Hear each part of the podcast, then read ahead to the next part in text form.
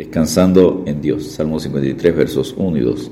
Dice el necio en su corazón, no hay Dios. Se han corrompido e hicieron abominable maldad. No hay quien haga bien.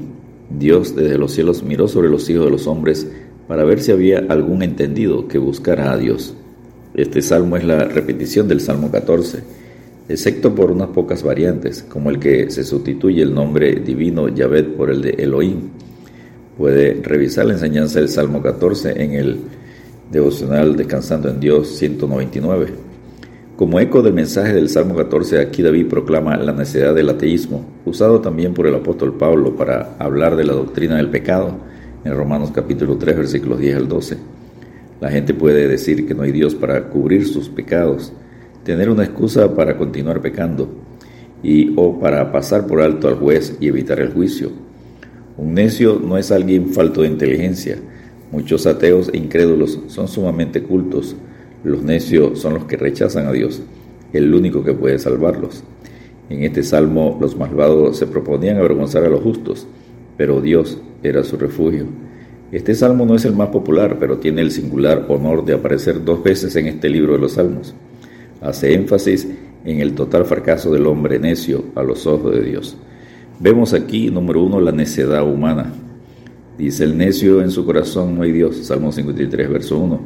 La humanidad como un todo es este necio, es prácticamente atea. La palabra necio se dice, viene de un término que denota el acto de marchitarse. El corazón de incredulidad, engañoso y marchito por el pecado, se aleja del Dios vivo y quisiera justificarse a sí mismo diciendo no hay Dios pues habiendo conocido a Dios no le glorificaron como a Dios, ni le dieron gracias, sino que se envanecieron en sus razonamientos y su necio corazón fue entenebrecido. Romanos 1.21. Vemos aquí también, número 2, el escrutinio divino. Dios desde los cielos miró sobre los hijos de los hombres. ¿Para qué? Para ver si alguno estaba tratando de hacer avanzar la ciencia, las artes, la filosofía. No, sino para ver si había algún sensato que comprendiera su propia condición y que buscara a Dios. Salmo 53, verso 2. La principal preocupación de Dios acerca del hombre es que el hombre no le busca. Busca a Jehová mientras pueda ser hallado. Llamarle en tanto está cercano. Deje limpio su camino y el hombre inicuo sus pensamientos. Y vuélvase a Jehová, el cual tendrá de él misericordia, y al Dios nuestro, el cual será amplio en perdonar. Isaías 55, versículos 6 y 7. Vemos aquí también, número 3, el fracaso universal. Cada uno se había vuelto atrás, todos se habían corrompido. No hay quien haga lo bueno, no hay ni aun uno. Salmo 53, verso 3. Amargos y sucios como la sal insípida, buenos para nada. Es una terrible acusación general, pero es de parte de Dios. Dios habla aquí de lo que Él ve. Nosotros podemos pretender ver algo diferente, pero su juicio se mantendrá, como enseña Romanos 3, versículos 10 al 12. Vemos aquí, número 4, impiedad práctica. No tienen conocimiento, todos los que hacen iniquidad, que devoran a mi pueblo como si comiesen pan, y a Dios no invocan. Salmo 53, verso 4. Incluso en medio de esta corrupción moral general, Dios no se ha quedado jamás sin testigos. Las características de los obreros de iniquidad son los mismos de la actualidad que en el pasado. Ignorancia de Dios, aborrecimiento de su pueblo, incredulidad. A Dios no invocan Rechazar el conocimiento de Dios lleva a ser rechazado por Él. Oseas 4:6. Número 5 vemos el pavor del necio.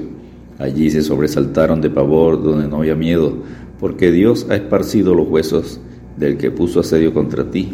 Los avergonzaste porque Dios los desechó. Salmo 53, verso 5. El salmista resalta el peligro que corren los que aborrecen, rechazan a Dios y a su pueblo son desechados y avergonzados. Huye el impío sin que nadie lo persiga, mas el justo está confiado como un león. Proverbio 28.1. Quizás no había nada más deshonroso para una nación en guerra que ver los huesos de sus soldados esparcidos por la tierra en lugar de ser sepultados. Dios convierte el orgullo en miedo y la arrogancia en vergüenza, pero el justo tiene esperanza sobre su salvación y vida eterna. Vemos aquí número 6 la necesidad de salvación o si saliera de Sion la salvación de Israel. Salmo 53, verso 6. El Israel recaído como los pecadores de hoy, necesitaba ser redimido de todas sus angustias. Salmo 25, 22. Jesucristo afirma a la mujer samaritana, vosotros adoráis lo que no sabéis. Nosotros adoramos lo que sabemos, porque la salvación viene de los judíos. Juan 4, 22. El libertador que puede apartar la impiedad tiene que salir de Sión. Romanos 11, 26. De la presencia de Dios y también del lugar en el que mora su eterno honor porque de tal manera amó Dios al mundo que ha dado a su Hijo unigénito, para que todo aquel que en Él cree no se pierda, mas tenga vida eterna. Porque no envió Dios a su Hijo al mundo para condenar al mundo, sino para que el mundo sea salvo por Él. Juan 3, 16 y 17.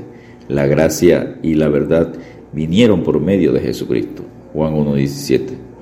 Descansemos en Dios porque los ojos de Jehová contemplan toda la tierra para mostrar su poder a favor de los que tienen corazón perfecto para con Él. Segunda de Crónicas 16, versículo 9. Dios te bendiga y te guarde.